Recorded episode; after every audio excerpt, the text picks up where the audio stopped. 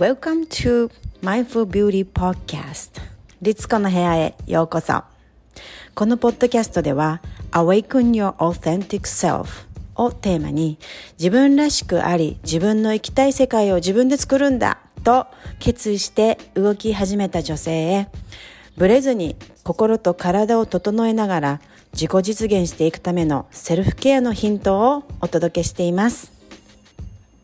This is Global High Vibes Community. Let's go!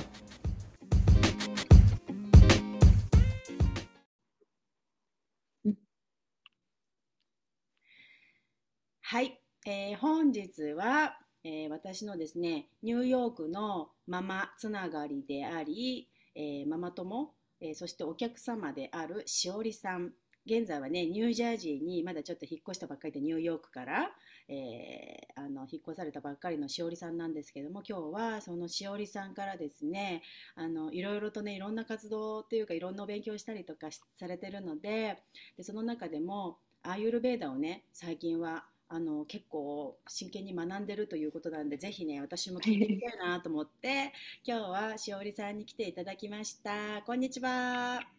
よろしくお願いします。よろしくお願いします。はい。もうねしおりさんとの出会いは私たち共通の友人がいて私がねあのドテラのエッセンシャルオイルのクラス natural solutions っていうクラスをあのメディカルアロマの使い方っていうのをねやってるんですけれども、まあ、それであのしおりさんがあのクラス受けたいということで一緒にね公園で野外アロマクラスをしました。うん、あの霊気をちょっと取り入れたりとかして、うん、公園でね夏にやったんですけれどもその時が初めての出会いで、まあ、そこからねあのこう仲良くさせていただいてます。はい。オラクルカードも引きましたよね。オラクルカードとか、その辺のね、なんかこう、好きなことが結構興味が似ているので、あ、それでこの間は一緒に、あの、ミネラル店、あの、クリスタルのね、クリスタルを一緒に見に行ったりとか、パワーストーンですね、日本語で言うと。あれがナチュラルヒストリー、ね、あのミュージアムでやってたので一緒に見に行ったりとか、まあ、そういった感じで結構こう自然のものだとかちょっとこうホリスティックスピリチュアルとかそういうものが、まあ、お互い好きということで。で今回は本当アーユルベーダ最近勉強してるというのでね私もやっぱりすごく興味あるしちょっとねしおりさんに、えー、そもそもあのアーユルベーダあのなんで興味持ったんですか？とかそういう話聞くかなと思ってます。はい。しおりさんじゃああの自己紹介を軽く、はい、あのお願いいたします。はい。えっと、リスナーの皆様、はじめまして、しおりと申します。えー、現在、ニューヨークでアイルベーダと、最近はヨガも、えー、学び始めていて、将来的には、えー、アイルベーダをベースとしたセラピストになりたいと思っています。よろしくお願いします。素晴らしい。またそこで私とセラピストつなつながりみたいな。私は頭専門だけど。ねそういう感じですか。うんまあ、あの結構共通点がたくさんあるんですけど、うん、あのまあ、そのアーユルベーダ持った興味を持ったきっかけみたいなのは一体何なんでしょうか、えっと、アーユルベーダとの出会いがちょうど1年前の2021年の本当にちょうど1年前です年明けすぐぐらいなんですけれども、うん、えっと、そのちょっと前に、まあ、仲良くしてたママ友の方が日本に帰るときにアイルベーダのあの、まあ、資格を、サロンで資格を取ったと。で、そのサロンであの作ってる化粧水と、うん、あと石鹸ですね、を、あのまあ、送別の、送別の時にこういただいたんですね。あの、うん、でそれを使ってみたらすごくよくって、ね、あ、なんかいいなっていうふうには思ってたんですけれども、まあ、その、あんまりアイルベーダとかヨガとかってその時全然こう興味がなくて、なんか横文字のなんか長いやつみたいな意味でしかなかったんですよね。でで、なんかこう、同じタイミングで、その方からその化粧水と石鹸をもらった、まあ、共通の友人がいて、で、その人が、あのまあ、そのトナーが良かったからって言って、そのサロンに行って、フェイシャルのマッサージを受けたそうなんですね。ですごく良かったと。で、そのそれも良かったし、話も面白かったし、絶対しおりさん好きだと思うから行った方がいいって結構強く勧めてもらって、うん、で、あの実はその勧めてくれた人って、律子さんとのね、出会いをこうつないでくれた人でもあったので、で、うん、でまあ、結構その人っていろんなあなんかきっかけとか気づきをくれる、私にとってくれる人だったので、ああの人が言うならじゃあ行ってみようと思って、で行ったんですね。で、行ったら、なんか結構こう、やっぱりアイルベダってもともとインドが元なので、結構不思議な雰囲気のこうエキゾチックな感じのところで、で、あのちょっと緊張した、緊張したんですけど、えっ、とあ、何が行われるんだろうって思ったんですけど、え、ー、と、まあ、最初の15分から20分ぐらいがカウンセリングっていうのがあって、でまあ後でちょっと詳しく説明しようと思うんですけど、自分のこう、まあ、動作っていう、まあ、自分のタイプがあって、でそれをこう知るためのカウンセリングっていうのがあって、でそこで、あのま、今までアメリカに来てちょうど2年ぐらい経ったのかな。もう忙しかったのと、まあ、子育て、子供まだちっちゃいので、でこう自分のことにフォーカスすることってほとんどなかったんですね。で特に自分の体のことにフォーカスすることって全然なかったんですけど、その時に初めてこう自分にフォーカスする時間っていうのが与えられて、で、そこでの話もすごく面白かったし、その後トリートメント、あの、まあ、うん、アビアンガって言って体のマッサージを受けて、アイルベダのマッサージっていうのは、ツボ押し、こう強いツボ押しとはまた違って、こうアロマ、あ、アロマというか、えっ、ー、と、オイルを使ったデトックスっていうのがまあ目的なので、そんなに強い力をかけるわけではなく、どっちかこう流す、エネルギーをこう流すような感じなんですね。うん、もう終わった後になんかすごくすっきりして、うん、で、あのー、まあそのセラピストの方、まあ、私の今の師匠なんですけど、とこうお話ししたことがすごく頭の中に残って、アイルベーダってなんだろうってなんか気になるなと思って、で一冊本も買ったんですね。あの、Kindle で買ったんですけど、で、でそこの冒頭10ページ目に書いてあった言葉にすごく衝撃を受けて、でその一文っていうのが、あの幸せは、えー、なるものではなく気づくことだっていう書いてあって、いや私はこれを一生かけて学ばないといけないってなんか思ったんですよね。うん、でそこからまあ独学で勉強を始めてであのー、まあ、何冊か本を読んだ後にセラピストその通ったサロンでちょうどセラピスト養成講座を開講することが決まったので、うん、まあ、申し込みをして、うん、でちょうど来月ですねあの、まあ、卒業式を受けて、うん、あの受かれば晴れてあのサティフィケートをもらえるっていうような形になります。うんなるほどね、わあそういうねきっかけでねいいですね、その言葉が。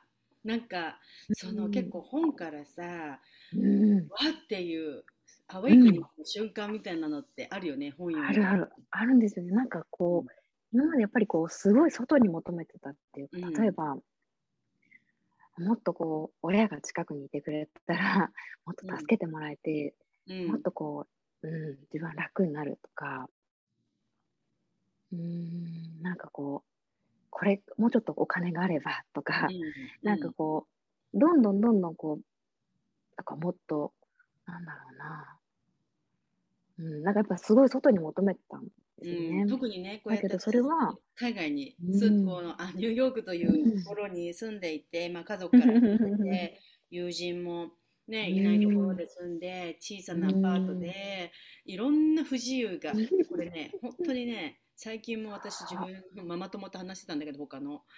もうなんていうの？クオリティオブライフっていうかさあれがめちゃめちゃ低いかったりするじゃん日本に住んでた時と比べると狭い部屋でなんか外もなんかうるさかったりいろいろちっちゃがなんだか不便なことがすごいじゃないですか。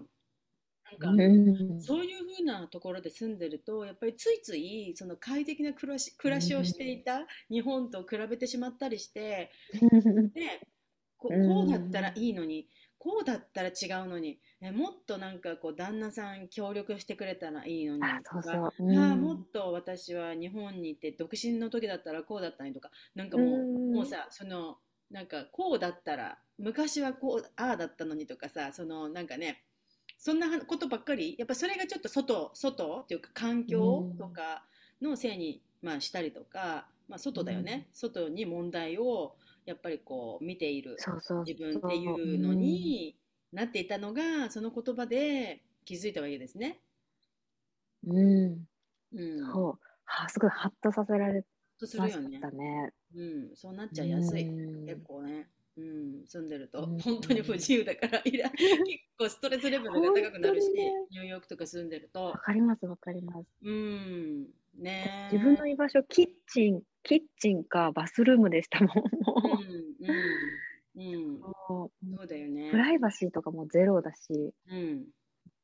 ね。でしかもほらさね。パンデミックがあったゃじゃない、あの本当にあの自宅待機のあのうん。3ヶ月間とか4ヶ月間っていうのは、結構ニューヨーカーは本当にきつかった、だって外に出外に出れないじゃん。庭とかがないし、アパみんなこの建物の中の小さな箱に住んでいますので外に本当に出られない、まあ、あの頃まだもそんなに開けれないですしね。そうなんかニューヨークすごかったからさもうそそれこそ本当にさドア開けてさ外のホールウェイみたいなところも行けない行けない感じがするじゃん、なんかもうコロナとかがすごくて、うん。ビルだからさ。だから本当に自分の家の中にいないるいなきゃいけない。あの体験はすごかったよね。あれで結構な。監獄でしたよね監獄。うん、結構な数のやっぱりニューヨーカーが。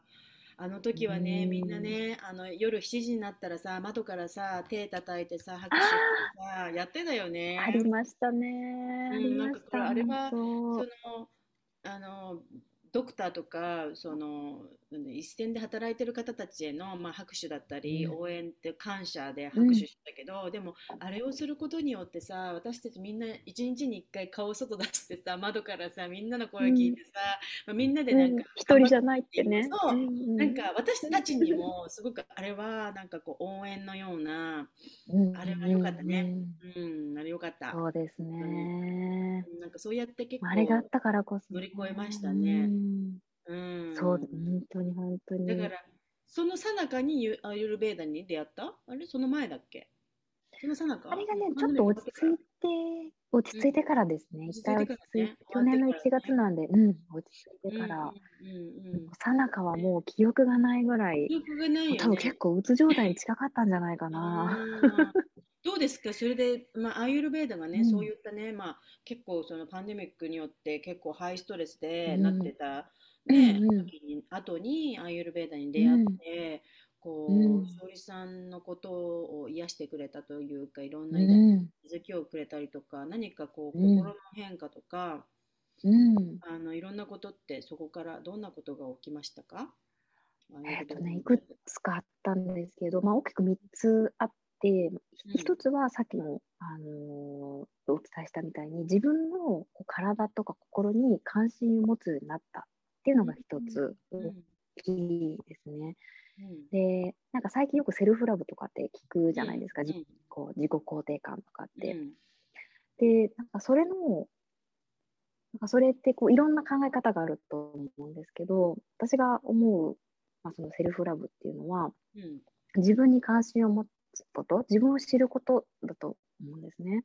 うんで、あの、マザーテラス、マザー・テレサ、私すごい好きなんですけど、うん。まあ彼女の言葉で、えっと、愛の反対は無関心であるっていう、あの言葉があって、うん。私はもう本当に無関心だった。自分、特に自分の体、私は健健康だし、ううん。ん、だからね逆にねそうだよね。だからうんしおりさんさすごい見た目がすごい元気で綺麗でねこれちょっとリスナーの方お顔が見えないんですけどしおりさん綺麗でさなんかすごいはつらつしててさあの健康な感じがすごいで逆にだから健康だからあんまり健そう康そうをそう、うんあんま、り気にしなかったんだ。そう、そうなんでですよ。なんかお、そんなに、うん、大きな、ね、大きな病気したこともないし、うんうんうんいつも健康診断も、もう、ええええええだし、うんなんか私はすごいだし、なんかそんなに食事とかもすごい気をつけたわけじゃないけど、うん。別に困っ便秘になったこともないし、うん。うんっていうのででそれプラスやっぱり忙しいその自分以外にフォーカスする対象、まあ、うん。子供がいたり家族がいたりで、もうやっぱり自分の特に体に目を向けるっていうことはなかったんですね。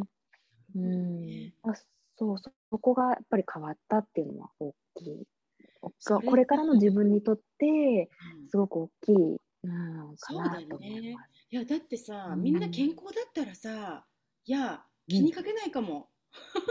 いやどっか痛いとこあるからやっぱり初めてそれに対して対処をするっていうところから、セルフケアの大切さとか、私の場合はそうだからねもうあちこち痛くてさもうなんかあちこちなんかこう慢性疾患みたいなもう状態がずっと20代からたくさんいろんなのがあったからやっぱり良くなった時にこれをキープしなきゃっていうのでセルフケアがものすごく大事だったからずっとやってたんですよ。してるんですよ。だから健康で、まあ、いられるというか予防になったとか、うん。うんうん。対処と予防がもううんせあの自分にとって当たり前だけどずっと健康できた方には本当によくあるよね。やっぱり気づいたらいきなりすごい病気になっちゃったとか、うんうん。あとやっぱりそこのその時にどうやって対処したらいいかわからなかったりとか。うん。あのいろいろあると思うんだけど、まあ、健康な人は健康な人でそっかそういった意味でね自分の体に対する関心みたいなものがうん。薄いっていうのがあるんだね。そうですね。それはだからさだと思セルフ。ケアってさ、だからアユルベーダもその予防だったりセルフケアうんだけども、そのあとはライフスタイルというか哲学だったり、まあ、そんな感じだよね。そうですねアユルベーダとかヨガって、あのそういう感じなんだけれどもそのどっかが悪いからあのセルフケアをするとか自分をいたわるのではなくって、うんそもそも私たちはやっぱりそのセルフラブ自分に関心を持って、うんえーうんうん自分に向き合う心も向き合うし体もケアする、うん、でもね、うんほんとねお母さんになるとねこれがねびっくりするぐらいなるよね無関心に。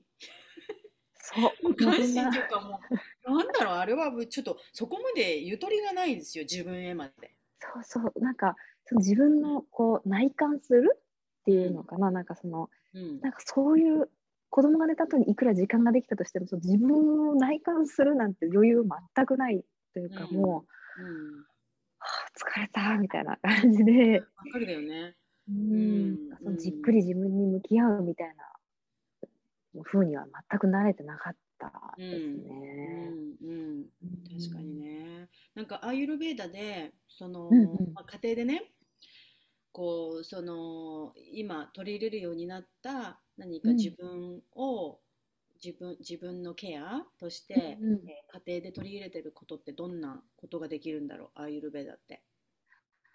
えっ、と、まあ、アイルベーダアイルベーダーは、うん。えっ、と、まあ、消化力っていうのをまず一つすごく重視しているのと、あと、あの、未消化物あ、消化できなかったものが、えー溜まっていくと、それがこう、アーマって呼ばれる毒素になるっていうふうに言われてるんですね。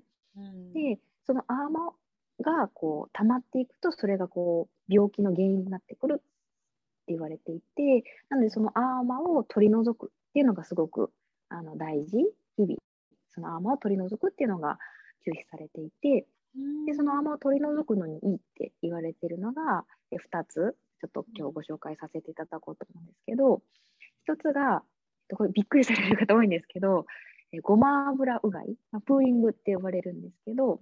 朝起きて、でまあ、ごま油って言ってもあのお料理によく使う茶色いこう焙煎されたものではなくって、ばいえー透明のごま油があるんですけど、まあ、それかココナッツオイルとかでもいいんですけど、それで、えー口に少し大さじ2杯ぐらいですかね。私はもう直に 口の中注いじゃうんですけど。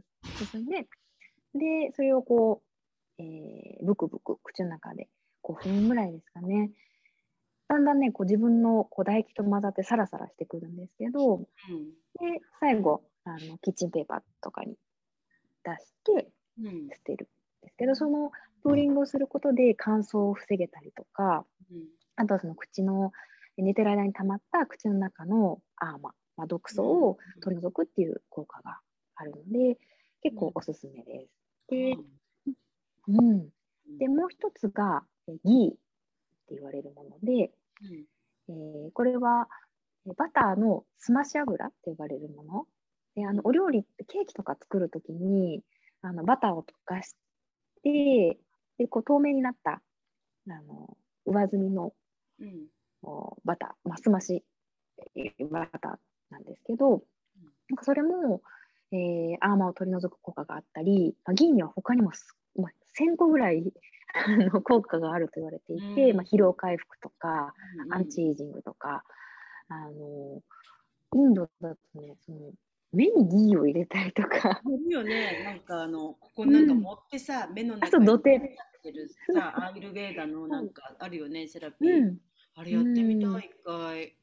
うん、なんか なんかこう、うん、あのそういうふうにいろんなあの使われ方をするんですけど、うん、普通に料理に使ったりももちろんできるし、スーパーでも売ってギー、えーとうん、GHEE、うん、ギーで、ホールフーズとかで、うんうん。うん、ホールフーズでも売ってるんですけど、まあ、自分で作ることもできて、うん、で常温で保存することができるので、うん、1年ぐらい常温で保存できるので、まあ、私もすぐ使使い切っちゃうから 1年も全然持たないんですけど自分でバターを、えー、溶かして、でちょっとこうふつふつさせてで下にそうすると茶色い沈殿物が不純物が溜まってくるので、まあ、それをこうこして瓶とかに保存あの煮沸で消毒した瓶とかに入れておけば常温で保存できて、まあ、お料理に使ったりとか、あと結構肌に塗ったりしてもあのいいっていうふうにギーを。うんへえ私ねギーねもうバターの香りにギー使ってるんですよ、料理。うんうん。いいですよ。美味しいですよね、美味しい、うん、でね、うん、私好きなのがポップコーンをギーで作るの。ああ、いいですね。ポップコーンギーで作るのすごい美味しいの。で、ヒマラヤ、えー、あ、やってみよう。そう、美味しいの。うん。いいバね、バターのこう風味が。うん。オイルプリング、そういえば最近やってないなって今聞いてて思った。でもなんか言ってくる時あって、その時はドテラの、あのドテラにね、ココナッツオイルがあるんですけど、フラクショネイテッドココナッツオイルって言って、あの固まらない液状のサラサラしたやつがあるんですよ。いいですよね、それ。あれ。ボトルで私もチューってやって、口に明日の朝やります、それじゃあ。今聞いたから。言って。なかった。そうか、それをアーマっていうね、毒をね。あ、そうなんだ。うん、ギーもそういう効果。だから結構オイルがそういったオイルが結構ポイントですね。結構ね。あの、うん、頭にさ額にさこう垂らすさ、うん、あのー、白だらですね。白だらとかもごま油垂らしたりとかするじゃん温めた、ね、そうですね。うん。そうだよね。結構だからオイルね、うん、アイルベーダーオイルも本当とにかくオイルを使いますね。うん、なるほどね。じゃあその2つが結構ね、取り入れやすいですね。そうですね。ねぜひ、うん、あの、うん、もう明日からでもやってほしい。いただけるかなと思ベテラの人、夏オイル持ってる方、口に入れてほしいわ。うん、ね。あのサラサラサラサラだからいいですよね。味もしないから、味もしないし、うん、あれね、匂いしないし。いいんですよ、うん、サラサラで。なるほどね。なんかそういうのって、しおりさんだけじゃなくて、ご主人とか、なんかお子さん、子供とかもできるの？なんか。それはできない？子供？うあうちの子供まだくちゅくちゅぺうまくできないから。多分飲み込んじゃう。かわいい。そうだね。そう、あの、そのオイルはね、絶対飲み込んじゃダメなんです。たくさん、やっぱり。毒がいるもんね。うん。うがいして。ね、毒がいっぱいいるから、もうそれは絶対出さなきゃいけないので、口必須です。そっかそっか。うん、へえー、なるほどね。まあでもなんか、うん、もうね、ニューヨーク来るとさ、なんかそうやって日本にいなかった時になんかこうきょき気になったりとか、こう興味がで出たりとかするして結構ね、なんかいろんなお勉強を始めたりとかされる方って結構いるよね。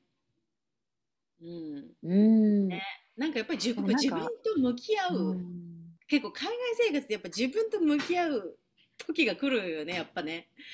うん。来ますね。自分と家族と。そう。うん。なんかすごく、その、うん。そういう時がやってくる。うん。なんかそれでいろんなことを学んだりとか、まあ自己理解を深めていったりとか、うん。やっぱりさ、あの、その他人との問題から、あの、そこから始まって、まあ自分、結局自分の心のことに向き合ったりとかするっていうことで解決法になるから、やっぱり、うん、それをね、結構みんなが、ニューヨーカーの人もね、それマスターしてくれるとね、あの、ともするんじゃないかなとか思うけど、結構、ね、でもやっぱりこの、うん、このパンデミックで向き合わざるを得なかったんじゃないですかね、みんな。うん、やっぱり。そうだやねっ。ぱりね、そういう、うーん、向き合わざるを得なかったというか。うん、確かに。そうだね。ね、なんかそういう時にアイルベーダっていうものにね、一冊の本に出会って、うん。本当ね、うん、よかったそうねね。。うん、うね、んこれからなんかその、でさっき、うん、うん、何？あ、ごめんなさい、そのさっき、あの、まあ、どういうことが変わったかっていうところで、うん、うん、あと2つあって、まあ、うん、一つはやっぱりね、客観的に自分とか相手を見ることができるようになったっていうのは大きうん、いですよね。うん、なんかその、あ、この人はこういうタイプの人だから、あこういうふうな性質で出てきてるんだとか、うん、自分の中のこのバランスが崩れてるんだなとか、うん、うん、なんかそういうふうにちょっと一歩引いて見ることができるようになったっていうのも、うあのん、自分の、ね、感情にこう飲み込まれにくくなった。し。それはさっき言ってた同社としてもうんそうそうそう。同社同社、うん。同社っていうのが。何があるんでしたっけ、同社って。そのタイプですよね。その人によってタイプがそうそうそう。性質っていうかうん。タイプがあってねその話をちょっと聞いてみ同社っていうのがね、うん。あ、そうですね。同社っていうのは3つタイプがあって、えっと、バータうん。とピッタと、えカファっていう3つあります。うん。で、まあ、それぞれの特徴としては、えー、バータっていうのは、まあ、風のイメージ、風と空間っていう2つの要素からできてるんですけれども、その2つからこうイメージできるように、こう自由な駆け,、ま、駆け回るようなあのイメージですね。で先にちょっとイメージからお伝えすると、ピッタっていうのは火です。まあ、火っていうようにも本当情熱だったりとか、あとまあ、例えば性質ってこうちょっと怒りっぽかったりとか、うん。あとまあ、チャレンジ精神が旺盛だ旺盛だったり、まあ、すごく賢いうん。あの人が多いですね、ピッタのあの性質が強い人は。うん。で、あでピッタっていうのはその火のイメージがすごい強いんですけど、要素としては火と水の2つあります。うん。で、同じピッタのくくりの人でも、火の火がすごく強いピッタの人もいれば、うんえー水が結構多いピッタの人もいて、うんあの、一括りにピッタって言ってもこう全く同じではなくて、やっぱりそのパーセンテージ、その、ううんん、パーセンテージで変わっこうちょっとこう変わってくるっていうのが、あるんですね。その診断をするやつがあるのね。うんこう問診そうそうそうなんですよ。なんか質問うんみたいなやつがね。そうですうんうんね。うんとかもうあの、インドとかだともうアイルベーダは医療なので、脈診で全てが分かってしまう。そうなんです。うん もう。その人の。問題とか、家族歴、家族の病歴とかが全部うん脈、でも全部分かってしまうぐらい、うんあのそうなんですよね。うんで、そう、最後残ったカファっていうのが、うんえー水、イメージとしてこう水のイメージで、融合する人と人をつないだりとか、えーまあ、慈愛に満ちてるとか、うんうん。落ち着いてたり、ゆったりしてる。うん。で、要素としては水と土、結構どっしりした、えーん水と土っていう2つの要素が組み合わさっています。うん。うん。私ね、そのしおりさんのさワークショップみたいなの参加した時にさ、昔もう結構昔にそのアイユルベーダの診断みたいなのやった時にカファだったんですよ。でずっとカファだと思ってたんだけどしおりさんのワークショップの時にもう一回やり直したら、ピッタかなんピッタじゃないなんだっけななんだっけもう一個なんだっけ。こうピッタがちょっと増えてた。あ、バータ？バータ。クリエイピッタがなんか出てきたんだよね強くバータ、ピッタ、カファ。うん。うんそう、うん。ピッタがなんか強くなってて。う全然前がそんなじゃなかったんだけど、でもやっぱりすごい10年前と比べたら自分がすごい変わったので、あのうん。変わったのかなと思ってそのピッタに、うん。うんうんうん。なんかあのなんかね、元、うんうん。そう。カファの見た目の人みたいなの書いてあるのにぴ私そっくりなんですよ。なんかみ白白でなんかむくみやすいとか、うんすごい体質そんな感じなんだけどでもやっぱり性格とかがなんか火の要素が今はニューヨーク来てからは結構火な感じなので、多分それなのかなって思ってあ変わるんだなと思いましたうんうんうん面白いなと思ってやっぱり。それかもしかしたら律子さんはそのピッタのタイプで水の要素が強いのかもしれないですね。ねそんな感じかもね。両方火と水と両方持ってるのかもしれうんないですよね。うんねそんな感じすごく情熱的だったり、うん、さらに精神が旺盛だけど、すごくこう献身的だったり、こう慈愛に満ちてたり、まあ、そういうね、あの体質的な部分とかが、水の要素がこう組み合わさって、ピッタっていう、あのー、同社のタイプになってるのかもしれないですね。うんうん。このバランスと、バータ、ピッタ、カファっていうのは、全員がこの3つの要素を持っていて、うん。まあ、その要はバランスで、これは常に動き続けていて、うん。で、一番増えやすいと言われているのがバータ、風の要素なんですね。うん。まあ、ストレスを感じたりすると、結構こうバータが増えやすいっていうふうに言われていて、うん。でバータがこう過剰に増えてしまうと、こう便秘になったりとか、あとはこう眠れなくなってしまったりとか、不眠ですね。うん。なんかそういうふうな、あのごし障害が出てきてしまうので、そういう時はこうバータを減らすような、うん。でまあ、一言で言うとこうグラウンディングするような、うん。例えばこう体を、うん、温めたりとか、ちょっと重めのこう毛布でちょっと自分をくるんだりとか、うんえーヨガとかを結構おすすめだったり、うん。それこそドテラのオイルだとこうバランス使ったりとか、あとは、うん。あの根っこのベチファーとか、ああいう根っこ系のあのオイルを使うっていうのが結構おすすめになります。おーいいですね。いや、今結構聞くと結構日本人の方はバータが多いのかな。うん、そういうのある。そう昔は結構ねカファが多かったみたいなんですけどうん結構ねああいうのも土地柄によって変わってきていて、暑いところ暑い国はピッタが多かったり、うんあの日本はもともとこう水に囲まれていうんて、まあ、自然もあったので水と土の要素が結構強くてカファな人が多かったっていうふうに言われてはいるんですけど今ね結構こうコンクリートに覆われてたりとかうん結構今バータの人が増えてるっていうふうに言われています。なるほどね。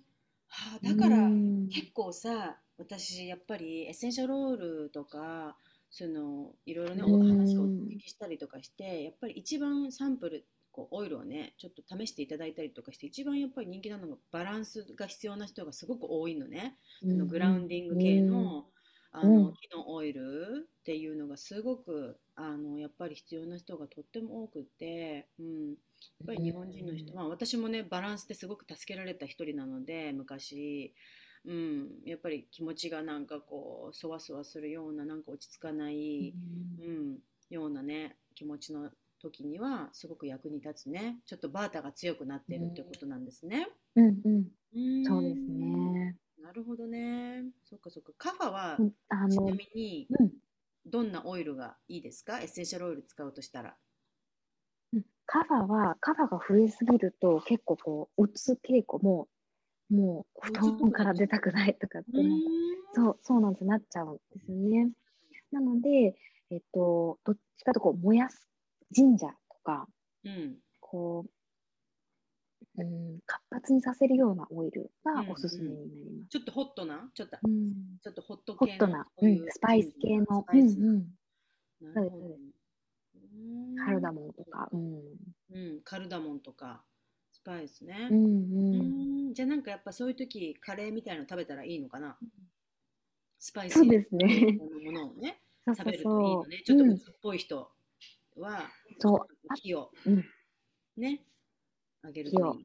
あと、意外なんですけど、蜂蜜も結構おすすめです、カファのタイプの人にはう。んそうなんだ。うんおおー、蜂蜜。で、蜂蜜とちょっと注意があって、蜂蜜とギーは一緒に、あの、同じ量を一緒のタイミングで取ると良くないって言われていて、うん。で、なぜかっていうと、食べ物にもそれぞれこうグナって言って性質があるんですけど、うんえー、蜂蜜は温める性質。なのでカファの人にいいんですけど、うん。ギーは逆に冷やす性質があるので、この2つを組み合わせちゃうと、例えば、あのーパンにバター塗って、うん、あのー蜂蜜かけたらすごい美味しいじゃないですか。うん、あ、あれダメなの？だからその定番なのに。あのそうなんです。めっちゃ美味しいですよね。美味しいんですけど、あのまあ、アイルベーダ的にはあのあまり良くない組み合わせっていうふうに言われてます。そうななんのでだ。あの、まあ、そうそう。ギーはね冷やす性質があるのでこうん。こにピッタの人にいいってあのピッタが増えすぎるとうん。あのすごく怒りっぽくなったりとかうん。あの批判的になったりとかうん。あと、まあ、体で言うと結構あの発疹ができたりとかうん。下痢になったりとか。ううん。んじゃあ今私の想像で言うとピッタの人はうん。ペパーミントとかいいのかな、そうそうそう、もうクールダウンの。クールダウンで、うん。ペペパーミントとか。発火しやすい人はやっぱりペパーミントですね皆さん、うん。ペパーミントでスあプレーと作ってください。私あのスペアミントも結構好きです。あいいよね。スペアミントはまたちょっとさ、スペアミントも甘ねさとさ爽やかさがさ、あのあって。私最近ね、うんうん。ジャパニーズペパーミントっていうのをその日本あ派のエッセンシャルオイルゲットしたの、うん。たまたまドテラでプレゼントだったからあえねあの日ー、本ねどうですか？あれ。そのペパーミント類の中でも、うん。一番発火類の中でも一番発火のメントールが一番高いんですよ。含有量が。おじゃあ含有キ量する感じですか？いろんなミントがあるじゃん。だからその中でもうん。含有量が一番パワフルで結構シャッキリする感じですね。だけど別になんかすごいうわーってきついとかはないない全然ない。うん。でもメうんントール量がすうん、ごい、えー、うん、なかなか良いです。ペパーミント。ペパーミントは欠かせないですね、うん。カットしやすい方はぜひペパーミントを常備しといてくださいって感じですね。熱くなりやすい方は。そうですね。ねえ。ああなるほどね、うん。そっかそっか。いや楽しそうですね。それねいろんな勉強、そのアーユルベーダの習いに行ったのはニュージャージー？あのやりに行ったのは。まあえっと、あニューヨークでニューヨークに。あるの、うん、ニューヨークの。う。んダウンタウンにある。うん、そうなんですよ。そうダウンタウンにある。うんで。うんそっかそっで、かセラピストさんは日本人の方なんですけど、うんあのその方のさらに師匠の人が隣で、うん。あのーうんまあ、病院、まあ、アメリカではアイルベーダは医療として一応認められてはないんですけど、うんそこの、まあ、そこで、まあ、治療ですかね。治療されている方は、うん。インドでアイルベーダのあのお医者さんの資格を持ってる方で、うんそその方はもう本当に脈診するだけで全てが分かるそうなんですよね。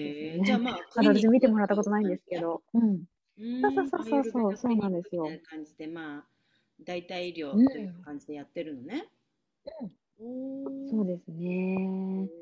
もう結構こう西洋医学だともうこうほどもうこれ以上のあのできることありませんとかって言われた人が結構こう探し探し求めて、うん。あのまあ、東洋医学の方に来てホリスティックにこうケアして、うん。あの解決方法を見出していくっていう感じであるんだよ方が多い。そうそう、ね。なんかさ、うん。やっぱりさ、もうさその慢性病で治らないとかこの薬をずっと飲んでいかなきゃいけないとか結局なんかこう原因がよくわからなかったりとか、うん。あのもしくはなんか手術したりとか別にそういうのも必要ないとかなんかいろんな理由で、その西洋医療ではちょっともうここまでのあれしかないんですっていう感じの方って結構多いんですよ。なんか私のところにもそういう人すごい来るので、うん、うん、あのそうそういう人が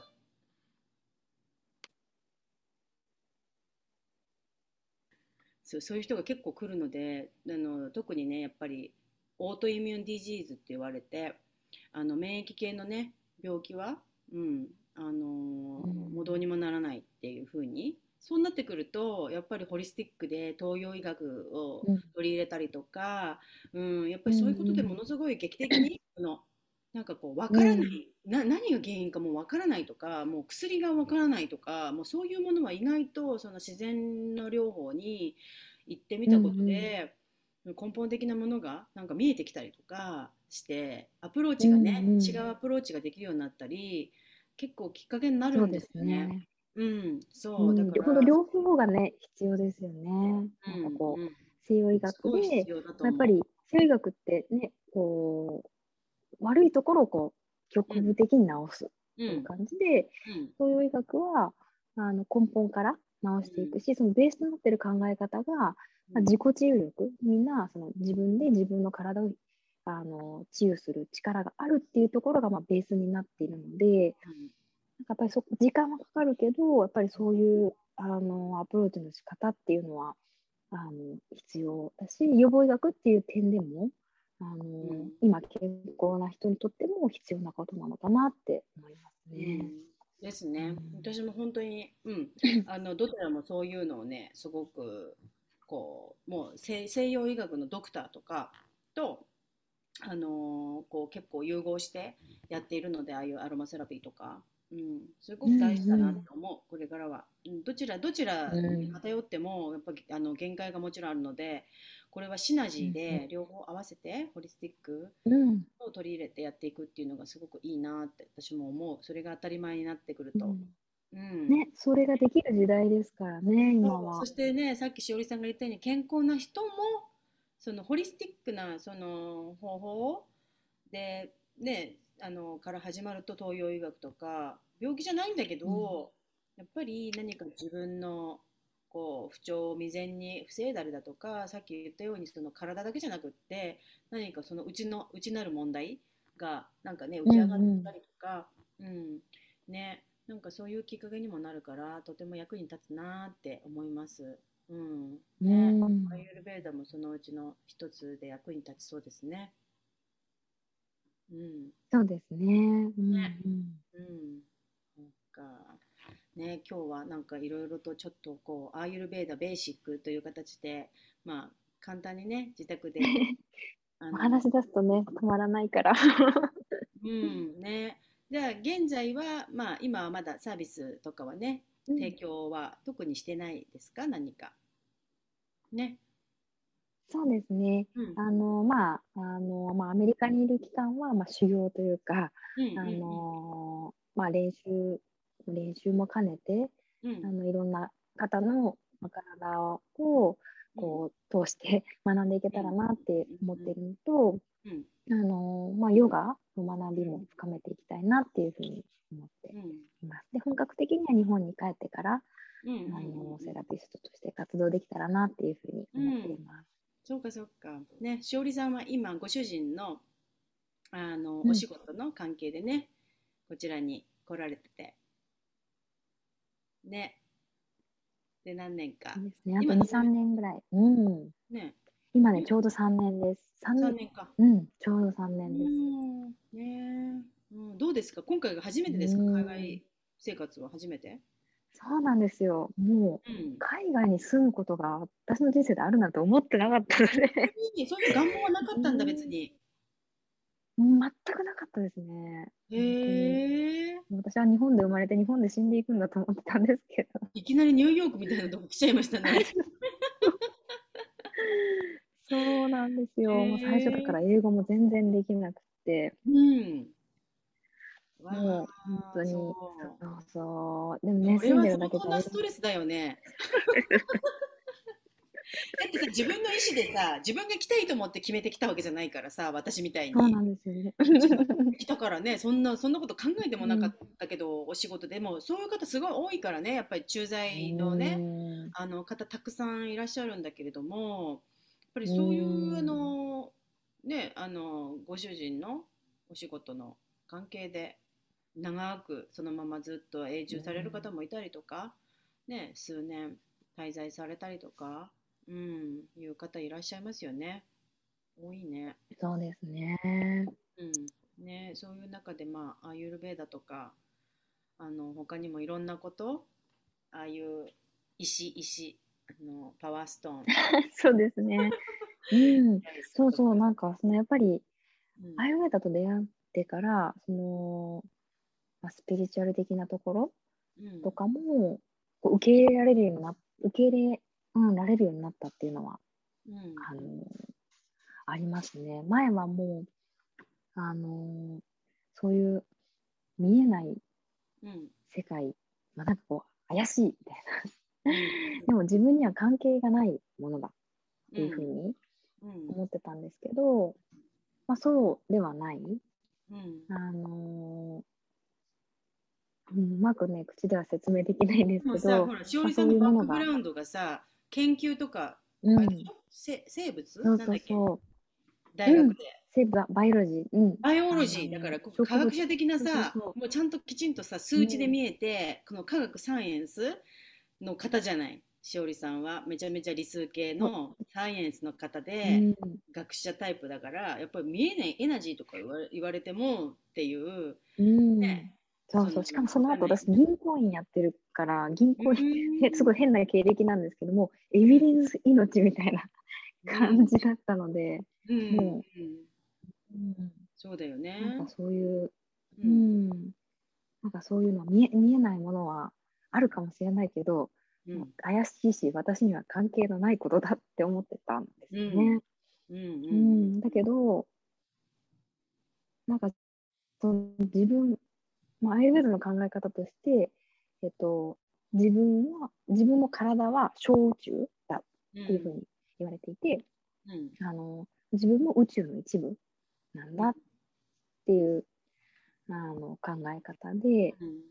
もう前多分そんなこと言われても宇宙みたいな感じだったと思うんですけど、うん。まあ、今はこうそれがこうなんとなく分かるようになってきたし、うん。あのこれはアイルベーダじゃないんですけど自分のこう、まあ、ササイキックですね。サイキックリーディングできる人に見てもらった時に自分のこう、まあ、輪廻転生っていう考え方はあの、まあ、仏教の考え方なんですけど、まあ、自分の前世の話とかを聞いて、まあ、それが本当かどうか、ね、そういう証拠はないんだけれどもなんかそういう話を聞いてなんか初めて自分の魂に感謝をしたんですよね。なんかうん。こう今までいろんなこう経験をしてきてくれた自分の体とは違う自分の心とは違ううん。魂っていう存在に初めて気が存ついた、ね。うん。うんねなんかすごく感謝できたし、うん。自分の体今の体の中にえーと今魂がいて自分の体っていうのはそのうんそのなんていうのかな入れ物？うん。その魂が入っている入れ物だからそれも大事にしようっていうふうにすごい考え方が変わ変わりました。うん本当ね、まあそういう感じで、いやー、うんいいですね、その小小宇宙？うん小宇宙とかね。ううんん、まだ宇宙の話になっちゃうと結構長くなっちゃ う。そうですねそうですね。いろいろね、だんだんだんだんこうなんかいろんなそのきっかけでしし知るようになってくるよね。うん。うん。ね。ね、でもそれも全部振り返ればね、律子さんとの出会いが最初だったのかもしれないなってうん。思うんですよね。なんかあねそこで、霊気。だって霊気っていうさ、あの時しそうそうそう。信じてたのかな？私はその霊なんか気リングをしおりさんに流れでやったんだけどしおりさんとみんなにね、うん。来てくれた皆さんにその時にヒーリングをしてそれこそ霊気なんていうものは目に見えないから、うん。うん。でマッサージでもないし触れないで行う、まあ、エナジーねエナジーのあれなんだけど、うん、エナジーのヒーリングなんだけれどもね。でもあの時あの時結構皆さん参加されてた方いろいろあの後ありましたよねなんか。オーションのあれがすごいあったって聞いたんでその後に。うんうんうん。うんね。うん。そうですね。まあうんだんだんそういうものもそうやってだからあのしエビデンスだとかなんとかとかそうじゃなくてもうじ体が感じるものなんだよねだんだんね。うんうん本当うんにね。うん、うん感じてくるものだから、まあでもそういうのいろいろ調べたりするとまたなんかこう出てきたりするけれどもでもまあ、うん、そうやってねいろんな世界が広がっていく、うんうん、いいですね。まあ、そこでまた戻るけど、やっぱり自分、自分っていうものを知る入り口っていそううそうか、ですね。内観することから、うんうん始まるんだなって、うん、うん。ですね。自分の経験通して思いました。うん。うん、ね。え。いや、今日はしおりさんありがとうございます。なんかいろいろと。こちらこねそ、あなんか律子さんのポッドキャスト、いつも聞いてるポッドキャストに呼んでいただけるなんて。今日途中でね、ですブザーがいっぱい鳴ったりとかしちゃって、なんか、すいません、お料理？お料理、クッキー作ってるとなんかわすかかんない荷物がなんか届いたみたいでブーブー鳴ったりとか。こんな時間に。そうなんですよ。そうこんな時間になんでって感じなんですけど、今夜の10時過ぎ。そう。本当ですね。まあこんな感じで、いやいや。今日もうん。はい、いろいろとお話ししおりさんありがとうございます。まあしおりさんね、インスタグラムのアカウントのお名前は何でしたっけ？えっと、ちょっと長いんですけれども、うん。えっと、アイルベーダうん。ー、えー、アンダーバうん。ー、えー、B ナチュラル、えーう BE、でナチュラルです、ナチュラル、ん。アンダーバうん。ー、えー、Be yourself。はい。この後半の Be natural, Be yourself っていうのが私の、うんあのまあ、自分らしくうんいるっていう、うんまあモットーみたいなものになってるので、よかっね。たら。Be natural, う be ん、ですね。うんまあ、そういうことをアイルベーダを通してね、また伝えていきたいっていう感じですよね。その体のセラピーだけではなくって、うん、うんね。あ、いいですね。楽しみにしています。はい、今日はありがとうございました、しおりさはいん。あはい、りがとうございます。じゃあ皆さんね、これからもよろしくおまあ願いします。ね、インスタグラムでアイルベーダについての発信をぜひね、興味のある方は、えー見てみてください。はい、それではありがとうございます。ありがとうございます。はい。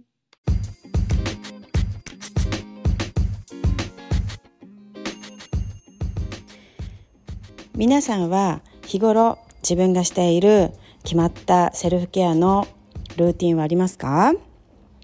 ただいま、えー私、インスタグラム、リツコ・ボルジェスのインスタグラムのプロフィールリンクよりニュースレター登録でブレない自分を作るシンプルでパワフルなセルフケア習慣ワークブックをプレゼントしています。